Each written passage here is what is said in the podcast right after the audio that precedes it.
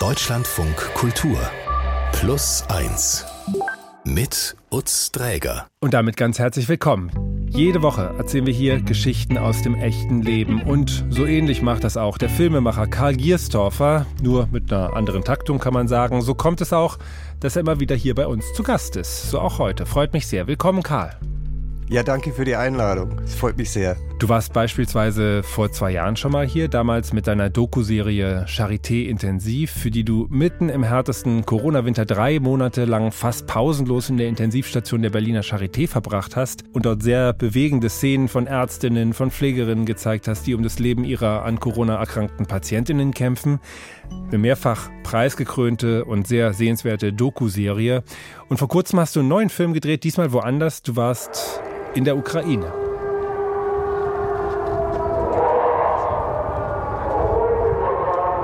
So beginnt auch dein Film. Das ist Luftalarm, den wir hier hören in Lviv, in Lemberg, mhm. mit der Durchsage an die Zivilbevölkerung, sich in Sicherheit zu bringen. Genau.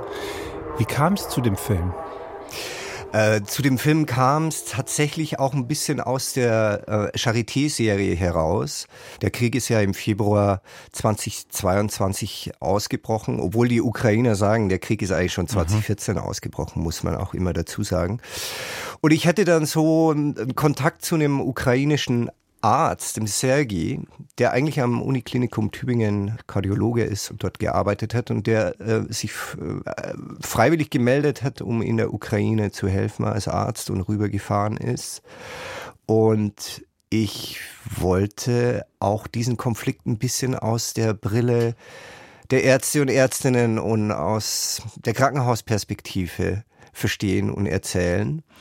Und dann bin ich tatsächlich, ich weiß nicht, zwei, drei Wochen nach Ausbruch des Krieges nach Lviv gefahren und habe mir mit Sergei ein mini, mini, winzig kleines Airbnb geteilt, weil natürlich die Stadt voller Flüchtlinge war. Mhm.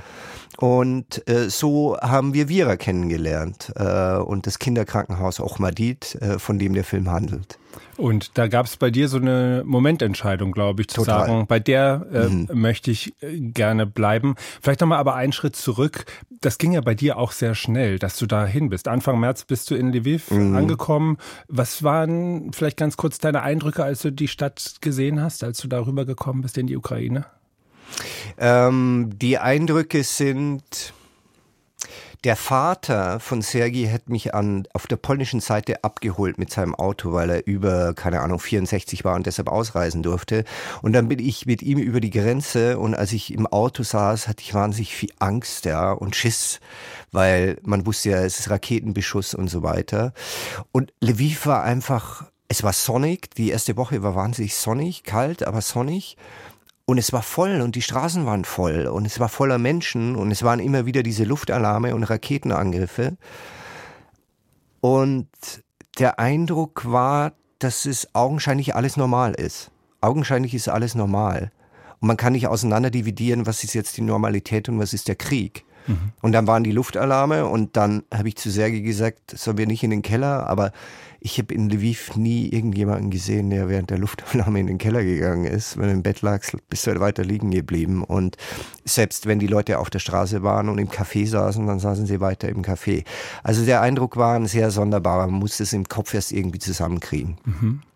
Das sieht man auch in deinem Film immer wieder, indem er, wie gesagt, Vira Primakova, die äh, die Intensivstation in dem Kinderkrankenhaus dort leitet, ähm, Anästhesistin ist, die wesentliche Hauptrolle spielt. Wir hören sie hier mal. In diesem Augenblick spricht sie mit zwei Frühchen, ganz zerbrechliche Zwillinge, die auf der Flucht vor den Bomben quer durchs Land eine Lungenentzündung bekommen haben und eigentlich in einem sehr, sehr kritischen Zustand sind.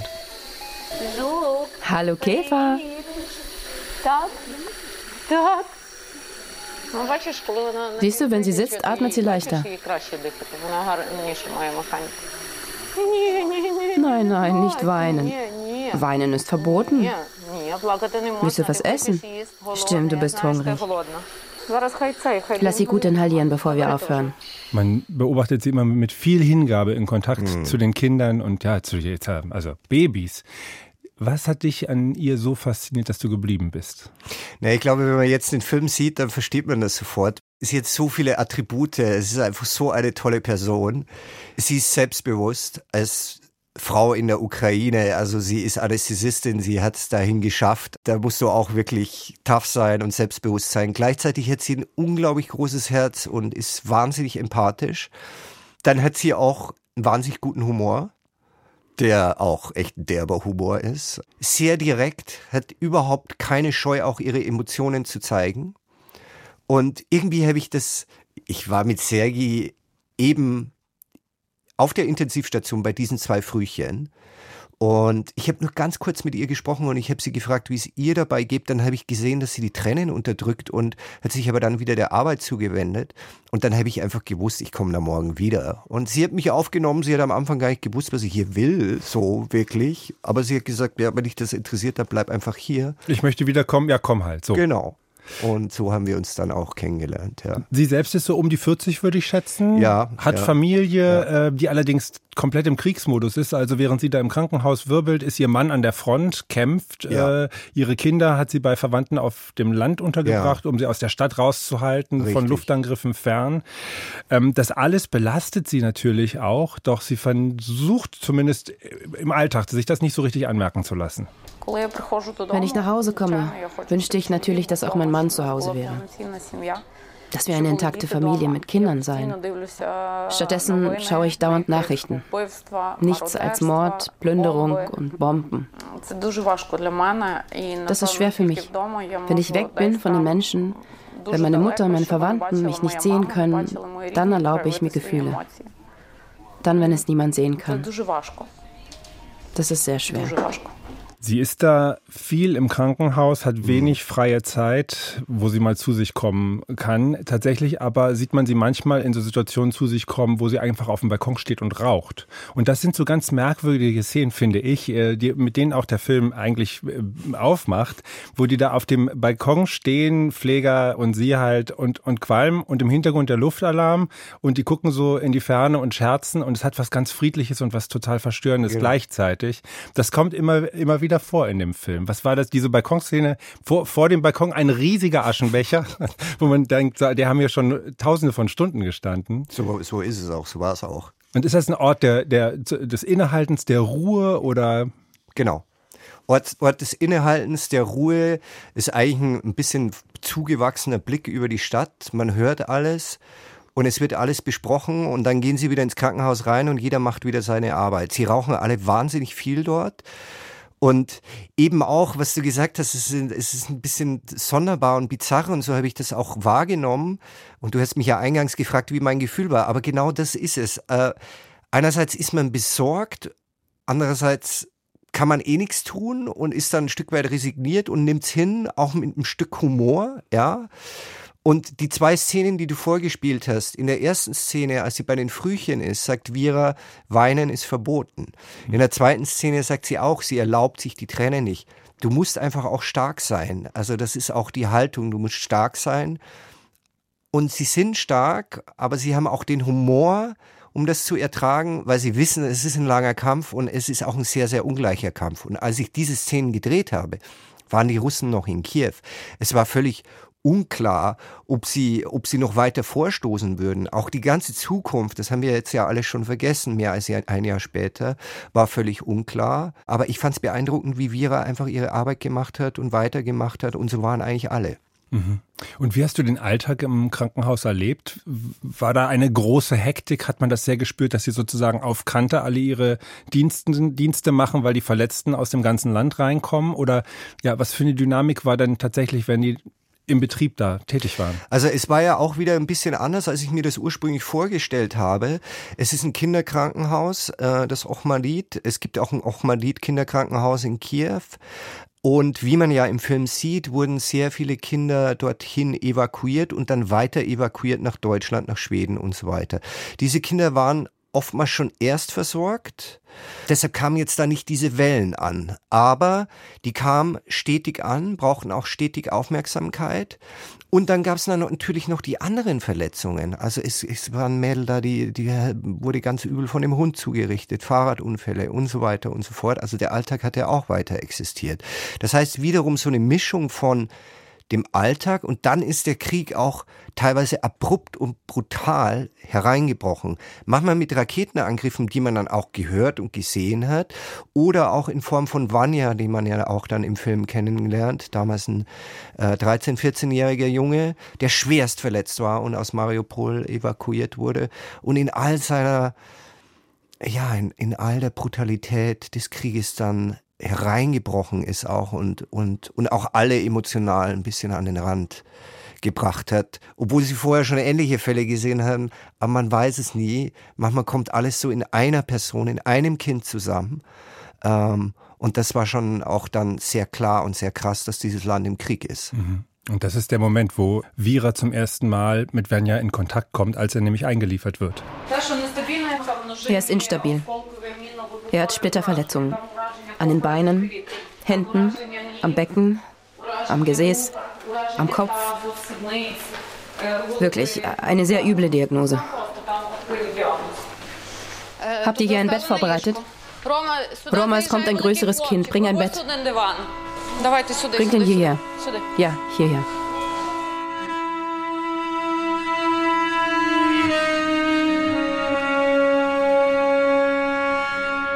Vira ist sehr liebevoll mit den Kindern, gleichzeitig sehr tough. Sie versucht, sich ihre Gefühle nicht so anmerken zu lassen, einfach weil sie weiß, sie muss da durchtanken, sie muss da liefern, sagt sie auch selbst. Ähm, doch dann wird, und das haben wir gerade gehört, ein Junge eingeliefert, dessen Schicksal sie sehr mitnimmt. Vanya aus dem schon früh im Krieg schwer umkämpften Mariupol. 13 Jahre ist er, glaube ich, zum Zeitpunkt der Einlieferung. 8.8.8 ist er geboren. das weißt du. Äh, also 13, oh, richtig. Okay. Ja. Ist er ein Teenager, dessen größter Traum es ist, das hat er dir mal kurz erzählt, mal in einem Fußballteam mitzuspielen. Ja, ja. Der stattdessen aber durch den Beschuss mit schwersten Verletzungen zu kämpfen hat und Vanya wird in dem Moment von seiner Mutter begleitet und sie erzählt dir in dem Film, was passiert ist. Wir haben Explosionen gehört im Osten. Wir wohnten im Westen von Mariupol. Wir haben nicht geglaubt, dass es zum Krieg kommen würde. Ich bin wie immer zur Arbeit gegangen. Die Kinder blieben an diesem Tag zu Hause und hatten Online-Unterricht. Nach ein paar Stunden rief mich Vanya an und sagte, überall seien Explosionen. Die Fenster bebten. Der Flughafen ist nicht weit weg von uns und wurde ebenfalls bombardiert. Jeden Tag wurde es schlimmer und schlimmer. Also beschlossen wir nach Saporizia zu flüchten. Als wir ein Dorf hinter uns ließen, stoppte man unseren Konvoi. Die Menschen stiegen aus den Autos. Fünf Minuten später wurden wir bombardiert. Einige waren auf der Fahrerseite, Vanya war auf der anderen Seite. Eine Bombe explodierte in seiner Nähe. Was ist denn seine Prognose? Also die Verletzungen sind ja wahnsinnig schwer, das schildert sie ja schon. Was ist seine Prognose, als er da in dem Kinderkrankenhaus ankommt? Die Prognose für Vanya war verheerend. Und ich kannte die Vira schon relativ gut und ich habe ja viel Zeit in Krankenhäusern verbracht und man entwickelt ein bisschen so ein Gespür, wann die Ärzte und Ärztinnen sagen, so ja, wenn sie positiv sind und wenn sie negativ sind. Und die, ich, hab, ich hätte die Vira noch nie so gesehen. Also ich kannte sie schon ein paar Wochen und ich habe sie noch nie so gesehen und ich habe sie dann auch gefragt, warum sie so extrem reagiert hat. Das hatte viele Gründe, weil sie so wütend war, weil Vanya nichts mit der ganzen Geschichte zu tun hatte, aber weil sie auch völlig hilflos war. Also die Verletzungen waren, die der Vanya hatte, waren enorm und nicht nur die Verletzungen, sondern der hatte eine beginnende Sepsis auch, der hatte einen resistenten Keim. In der Ukraine weiß ich nicht, ob er es überlebt hätte. Das war sehr, sehr kritisch. Als ich Vanya sah, habe ich einen russisch sprechenden Jungen gesehen. Ich sah eine russisch sprechende Mutter, ein Kind aus einer russisch sprechenden Stadt. Es war nicht nur Schmerz, den ich empfunden habe, es war auch Wut. Und ich habe nicht verstanden, warum. Wofür? Warum muss dieses Kind solche Qualen ertragen? Ich habe mich das ganz häufig gefragt, wie man das erträgt, in einem Land zu leben, das bombardiert wird und welche Emotion da eigentlich einen durch den Tag begleitet. Sie mhm. redet von Schmerz und Wut. Wie hast du das selbst erlebt? Wie leben die Menschen damit? Was fühlen die da eigentlich? Ich glaube, das ist so eine Trotzhaltung zu sagen, ich lasse mich da nicht jetzt unterkriegen. Ich lass mich nicht zermürben. Weil die russische Strategie ist ja genau das. Zu zermürben. Ja, nichts anderes. Und deshalb ist der Kampf jedes Einzelnen zu sagen, ich lass mich nicht zermürben. Ich gehe auf euer Spiel nicht ein. Und das hat äh, verschiedene Ausprägungen. Das sind deine Zigarettenberge, die du siehst vom Krankenhaus. Das sind die echt bitterbösen Witze. Das ist auch Wut. Und das ist auch, sind auch Tränen und Trauer. Aber nochmal, wie er sagt, Weinen verboten. Man kann sich nicht der, dem eigenen Schmerz hingeben, weil dann, glaube ich, ist, dann fühlt man sich als Verlierer. Und das ist so die Haltung, mit dem sie den allen begegnen. Also das ist mein Eindruck.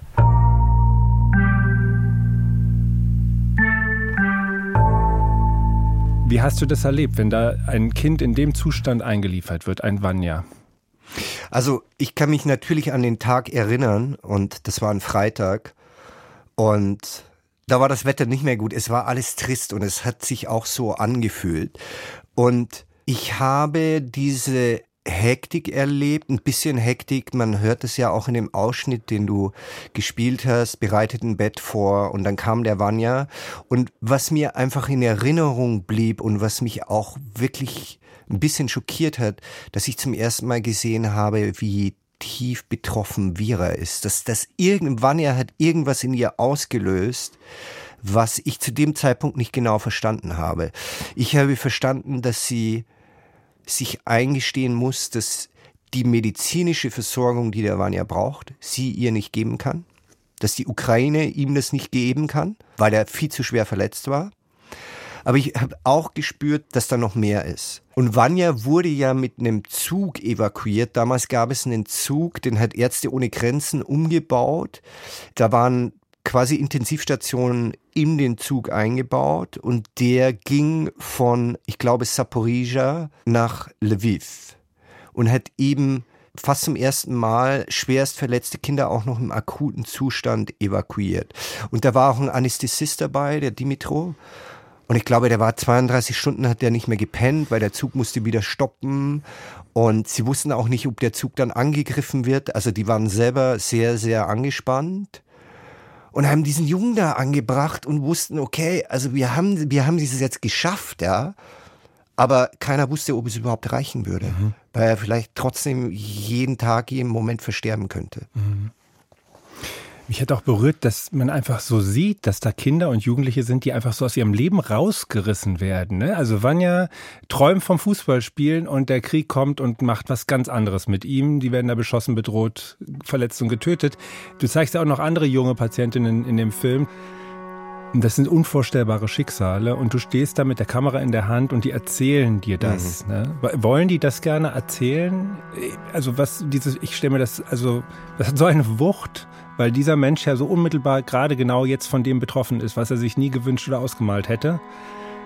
Was passiert da zwischen dir und ihnen und dass sie dir diese Geschichte erzählen? Natürlich frage ich vorher, beziehungsweise gehe mit einer Pflegerin, einer Ärztin hin und die erklärt, hier ist ein deutscher Filmemacher. Ich habe aber nie erlebt, dass die Leute mir ihre Geschichte nicht erzählen wollten. Und ich, ich hätte immer auch ein bisschen das Gefühl, dass es, dass es ihnen hilft. Und wir haben ja dann gemeinsam so Szenen gestrickt. Also das ist ja dann auch ein gemeinsames Projekt, das wir haben.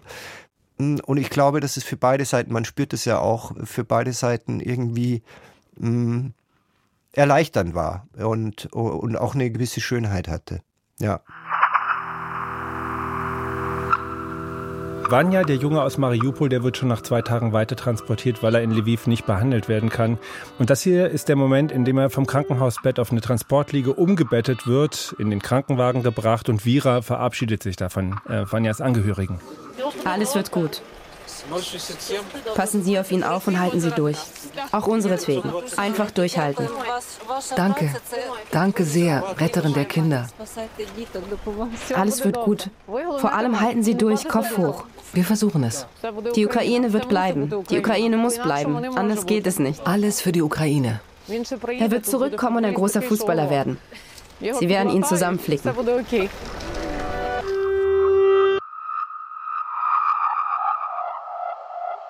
Sage ich ganz ehrlich, für mich als Filmemacher ist es schwierig, manchmal nur Beobachter zu sein, aber wir haben seine Evakuierung organisiert. Und Vanya ist letztendlich an die Charité nach Berlin verlegt worden, äh, wäre aber beinahe auf dem Transport nach Berlin gestorben. Da war eine freiwillige Ärztin aus Hamburg involviert, die ihm auch das Leben gerettet hat. Für die das auch sehr traumatisch war, weil es war eine ganz lange Reise nach Berlin, wo sie dann an der Grenze sogar noch ein anderes Kind wiederbeleben musste. Völlig hatte gar nichts damit zu tun. Ein Teenager, der da verstorben ist. Dann der Vanya war im Krankenwagen, ist wieder schlechter geworden. Am Ende äh, ist er nach Berlin verlegt worden und hatte, glaube ich, mehr als 20 Operationen und war bis Herbst im Krankenhaus und hat es dann überlebt. Also was ich damit sagen will, wenn man was tun kann und es nicht akzeptiert und oftmals kann man auch irgendwie was tun und Vira kann was tun als Ärztin und ich glaube, die Wut kommt daher aus der Erkenntnis, dass man nichts tun kann. Aber wenn man dann wieder irgendwie einen Weg findet, dann fühlt es sich an wie ein kleiner Sieg. Aber nicht immer gehen die Geschichten gut aus. Und wenn sie nicht gut ausgehen, naja, dann kann man sich vorstellen, wie man sich dann fühlt.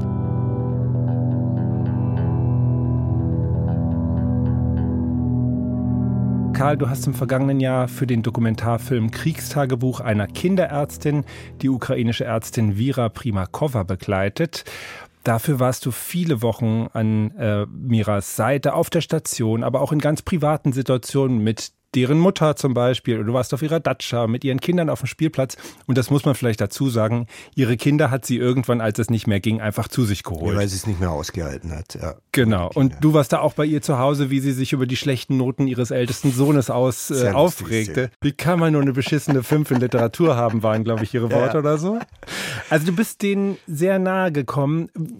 Kann man sagen, du schließt da schnell Freundschaft mit deinen Protagonisten? Wie war das in dem Fall jetzt? In dem Fall war es, dass äh, Vera und ich ein bisschen Soulmates sind. Also ich hätte natürlich das alles nicht drehen können, wenn äh, wir uns auch nicht so gut verstanden hätten, die Vera und ich. Oder ich habe auch oft Situationen, wo die Chemie nicht stimmt. Und dann kannst du solche Szenen nicht drehen. Dann geht es nicht.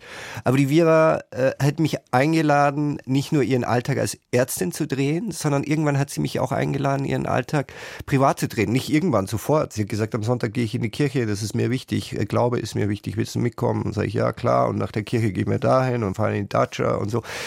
Sie war ein Stück weit stolz, dass ich mich interessiere für ihren Alltag. Das habe ich ihr auch gesagt, als Ärztin, als Mutter, als Frau im Krieg.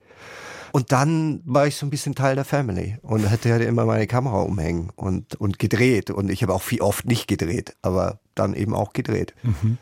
Für den ersten Teil der Dreharbeiten warst du von März bis Juni, Juli im Land mhm. und dann bist du später nochmal im November zurückgekehrt und da hast du eine veränderte Situation angetroffen, auch weil die russischen Angreifer ihre Strategie ein Stück weit mhm. gewechselt hatten. Also weil die gezielt äh, die Infrastruktur angegriffen haben, wahrscheinlich im Versuch, die Zivilbevölkerung im Winter da möglichst zu zermürben und möglichst rasch. Wie hat sich in deinen Augen die Lage denn dort verändert gehabt? Ich weiß nicht, ob das jeder Zuseher und Zuseherin sieht, aber die Vira hat wahnsinnig abgenommen. Ja. Ich glaube, die hat 10, 15 Kilo verloren. Mhm. Das hat mich erstmal schockiert. Ich habe gesagt, was ist los? Und sie hat sich so viele Sorgen um ihren Mann gemacht, Sascha, hm, der damals an der Front gekämpft hat. Das hat sie wahnsinnig mitgenommen, weil sie natürlich Angst hatte um ihn, aber nicht nur Angst hatte, ihn zu verlieren als Ehemann und als Vater, sondern auch emotional zu verlieren, weil sie wusste, dass er unglaubliche Dinge sieht und miterleben muss und was es mit ihm machen würde. Und dann waren sie ein Stück weit natürlich zermürbt. Und sie haben, glaube ich, im November verstanden, dass dieser Krieg sehr lange dauern wird. Es gab ja so eine Euphorie, wenn wir uns erinnern, im September, als die ukrainische Armee durchgebrochen ist und, und festgestellt haben, dass die russische Verteidigungspositionen einfach sehr, sehr löchrig sind und sie weit, weit zurückgeschoben haben. Aber ich glaube, im November haben sie dann verstanden, dass es noch lange dauert und sehr schmerzhaft wird. Und das war schon eine sehr, sehr gedrückte Stimmung, das spürt man auch. Mhm. Und sie ist da persönlich auch stark unter Druck, neben ihrer Tätigkeit in der Klinik mit mhm. all der Herausforderung und Verantwortung. Gibt es dann immer wieder Situationen, wo zum Beispiel der Strom einfach ausfällt in der ganzen Stadt, was zur Folge hat, dass ihre unbeaufsichtigten Kinder, ihre Jungs da im Dunkeln zu Hause sitzen. Wir hören ja mal rein, da kommt sie einfach sozusagen, muss vom Dienst, vom Krankenhaus nach Hause und macht die Tür auf. Hallo, mein lieber Freund. Hallo. Mein Gott, was ist das hier? Was ist das für ein Saustall? Mama, es gab kein Licht. Was sollten wir machen? Na, wie sollten Sie dann aufräumen?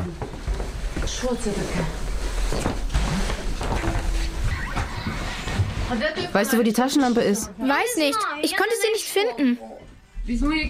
Nimm Klamotten mit. Matvi, wo ist dein Pyjama? Weiß es nicht. Such ihn. Geh ohne Schlafanzug. Warum nimmst du Essen mit? Weil wir dort etwas zu essen brauchen. Willst du nichts essen? Also schlafen wir heute auf deiner Arbeit? Ja, das schafft die Fakten, nimmt die einfach mit und holt sie zu ihrer ja. Arbeit. Was ist denn in solchen Situationen gewesen? Was ging bei Stromausfällen, was ging nicht? Ich fand es ganz, ganz heftig, diese Stromausfälle. Es hat zum Schneien angefangen, es hatte da minus 10 Grad. Diese Raketeneinschläge, das sieht man auch im Film, die waren sehr nah. Also wir haben die gehört. Das war ein Umspannwerk oder so. Und dann gab's 12, 14, 16 Stunden keinen Strom, manchmal länger.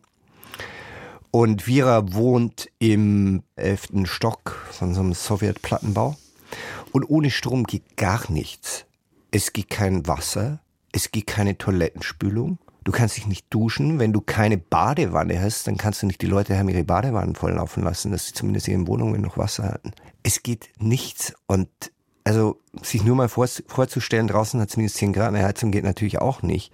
Und du kannst aber nicht mehr auf die Toilette gehen, gar nichts. Ähm, das hat mich in seinem Ausmaß damals echt schockiert. Also, aber die Leute haben es auch irgendwie stoisch, es gab Schlangen vor den Tankstellen, da haben sie da irgendwie mit Wasserkanistern aufgefüllt und haben sich mit Kerzen beholfen. Und ja, und die Vira hat ihre Kinder abgeholt und hat sie ins Krankenhaus gebracht, weil sie schiebt da zwölf Stunden Schichten jeden Tag. Der Mann ist an der Front, was soll sie tun? Aber das Ausmaß dessen und wie in welchen Details sich das niederschlägt, das habe ich da auch erst verstanden, weil man denkt sich so, ja, fettet der Strom aus, mhm. aber so ist es nicht. Mhm. Sie sagt auch selber, wie sehr sie diese ganze Situation mittlerweile mitnimmt. Seit dem 24. Äh, Februar ist alles anders.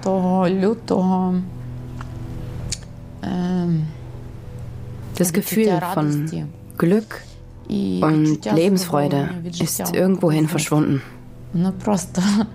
Einfach komplett verschwunden. Seit Beginn des Krieges. Nach außen lächle ich. Ich bin fröhlich. Aber ich fühle keine Freude mehr. Ich fühle das Glück nicht mehr. Das Glück, das ich so gerne fühlen würde.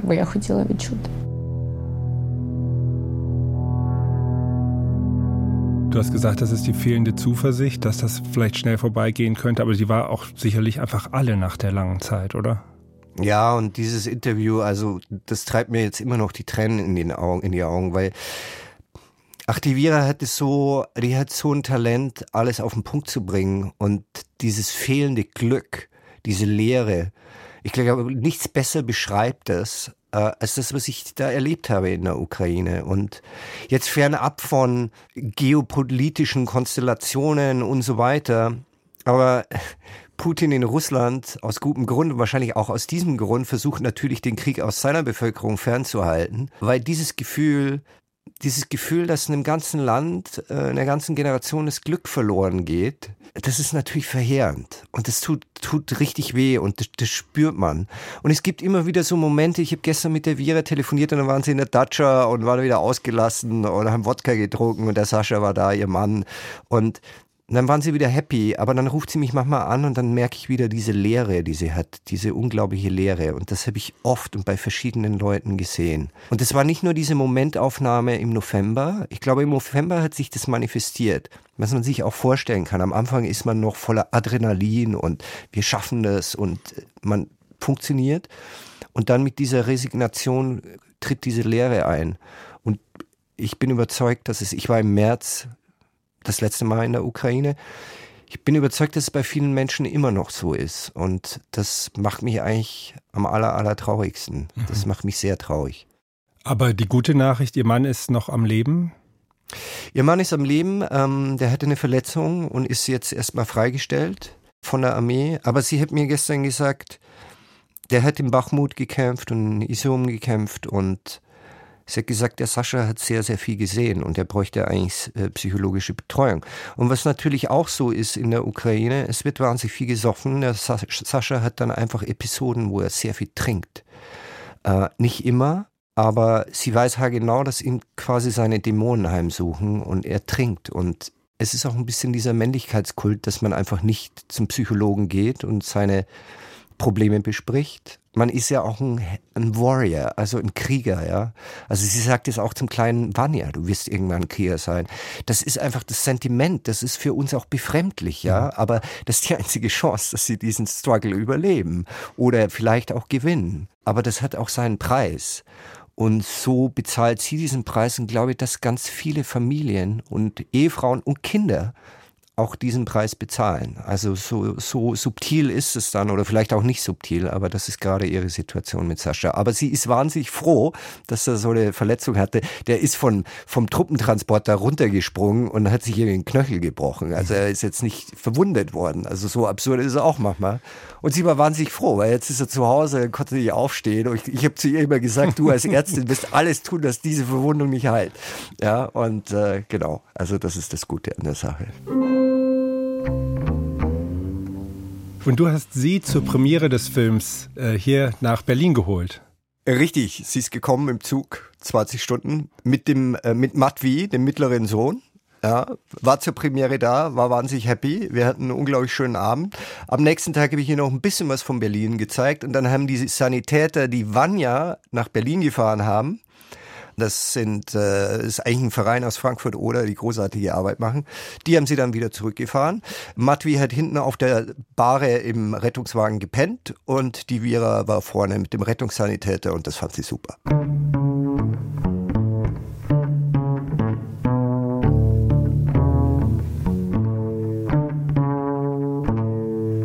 Und wie ging es mit Vanya, dem Jungen aus Mariupol, dann weiter? Vanya wurde an der Charité behandelt. Also was heißt behandelt? Der hatte mehr als 20 OPs. Die haben alles getan und versucht. Der hat, war sehr, in sehr, sehr medizinisch sehr, sehr schwierigem Zustand, weil er einen resistenten Keim direkt am Knochen hatte und so weiter und so fort. Er war zwischen März und, wenn ich mich nicht täusche, Ende August in der Charité am Virchow-Klinikum und da haben sie ihn wieder zusammengeflickt, so wie die Vera das gesagt hat. Dann war er auf Reha. Als die Filmpremiere war, war zum ersten Mal raus aus Krankenhaus oder Reha, war ist da, gekommen auch. ist gekommen, war noch im Rollstuhl und jetzt habe ich ihn vor knapp vier Wochen, drei, vier Wochen, äh, hatten wir ein Picknick auf dem Tempelhofer Feld und Vanya kann jetzt ohne Krücken gehen. Und weil er immer so sportlich war, ähm, will auch einfach, macht Krafttraining, will, will, will. Also sein Traum, Fußball zu spielen und so weiter, hätte nicht aufgegeben, hat sich da durchgekämpft. Und er humpelt natürlich und alles, aber besser hätte es für ihn nicht laufen können. Mhm. Und ich habe gestern erst mit der Vira telefoniert und sie ist ja auch mit der Marina, mit Vanjas Mutter in Kontakt. Und ich habe gesagt, hey, ich habe Vanya getroffen, der läuft ohne Krücken um. Und dann war sie einfach total happy und ich war auch total happy, weil das ist so unser kleiner, kleiner Sieg, den wir davon getragen haben. Und das ist einfach schön, ja. Und die Frage sei vielleicht erlaubt, ich erlebe das ja nicht zum ersten Mal bei dir, dass du so nah dran bist an den Leuten. Und auch jetzt nach dem Film kannst du erzählen, was die gerade machen, hast gestern telefoniert und so weiter. Das ist ein unheimlich intensives Leben und arbeiten, was ja dann so vermischt ist irgendwie so. Also ich frage mich, wie fühlt sich das an? Weil das ist ja dann, das ist ja mehr als ein Film, das ist ja mehr als deine Arbeit. Die hört ja dann nicht auf. Nein, die hört nicht auf und natürlich äh, äh kannst du auch, und das mache ich auch nicht, permanent zu allen Kontakt halten. Ich habe auch, weil so andere Dinge jetzt passiert in meinem Leben, habe ich der Vira gesagt, Vira, ich werde jetzt mal untertauchen ein paar Wochen. Das ist dann auch völlig okay. Und dann werden die Zeitabstände ein bisschen größer. Aber Vanya lebt in Berlin und natürlich hätte uns das zusammengeschweißt. Und also ich glaube, die Abstände werden größer, wo wir sprechen. Aber so ganz aus den Augen werden wir uns nie verlieren. Du besuchst die Ukraine auch noch, du besuchst auch äh, Vira nach wie vor. Ähm, der Film endet, wie er beginnt, nämlich mit Luftalarm. Bei deinem letzten Besuch, äh, wie hast du die Stimmung im Land bei deinem letzten Besuch erlebt? In Lviv war die Stimmung eigentlich unverändert zum November, als ich das letzte Mal da war. Außer, dass die Vira wahnsinnig happy war, dass ihr Mann Sascha sich den Knöchel gebrochen hat und nicht kämpfen konnte. Und das ist vielleicht etwas, was dann tatsächlich eine Veränderung war, weil ganz am Anfang des Krieges war es so, dass alle eigentlich von ihrer männlichen Bevölkerung verlangt haben, dass sie kämpfen. und dass man, glaube ich, schief angeschaut wurde, wenn man nicht irgendetwas tut. Und das heißt jetzt nicht, dass der Wille verloren geht, aber dass Dinge auch ein bisschen, ja, realistischer gesehen werden und man auch gesehen hat, welchen Preis man bezahlen muss. Und ja, wie lange das noch dauern muss, das war so ein bisschen das Gefühl, das ich gesehen habe bei Ihnen.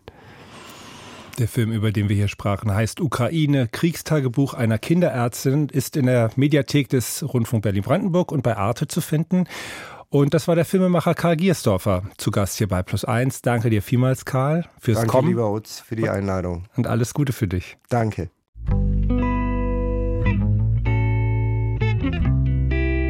Wie Sie wissen, gibt es jede Woche zwei Folgen des Plus 1 Podcast und in unserer zweiten Plus 1 Folge der Woche können Sie sich auf den Schauspieler Johannes Schäfer freuen, den Sie als Musiker vielleicht unter dem Namen Kalle Krass kennen könnten. Ich war drei, als Papa mich und Mama verließ. Ich war vier, da flogen wir zusammen nach Berlin. Ich war fünf, der Neue wollte nicht zu ihr passen. Ich war sechs und fing an die Schule zu hassen. Ich hab mich immer gefreut auf meinen Wochenendtrip. Doch beim Abschied habe ich jedes Mal geheult wie ne Bitch. Was das bedeutet für ein Kind, was für Folgen das sind, das kann ich heute verstehen. Aber geholfen hatte es nicht. Mit elf auf Nikotin, mit zwölf auf schlechten Gras, mit 13 an der Bon, mit 14 aufs Internat. Das Schlimmste zu der Zeit, das Gefühl, dass es nicht reicht. Ich wollte der Beste sein, doch war immer nur die zwei. Die ich fand es ein starkes Beispiel, weil man merkt, dass du so ja sehr offen in deinen Texten bist. Du hattest einen schweren Start, würdest du es so beschreiben? Du meinst jetzt meine Kindheit? Ja. Ich weiß nicht, jeder hat so sein Päckchen zu schleppen und so weiter. Wenn ich sozusagen reflektiere und aufschreibe für dieses Lied, wo es ja darum geht, einen Platz in der Welt zu finden, da wollte ich das einfach so, so hart wie möglich die Fakten aufschreiben, wie sie waren. Hören Sie gerne rein und empfehlen Sie uns weiter. Wir sagen Danke, mein Name ist Lutz Träger. Tschüss und bis bald. Thank you.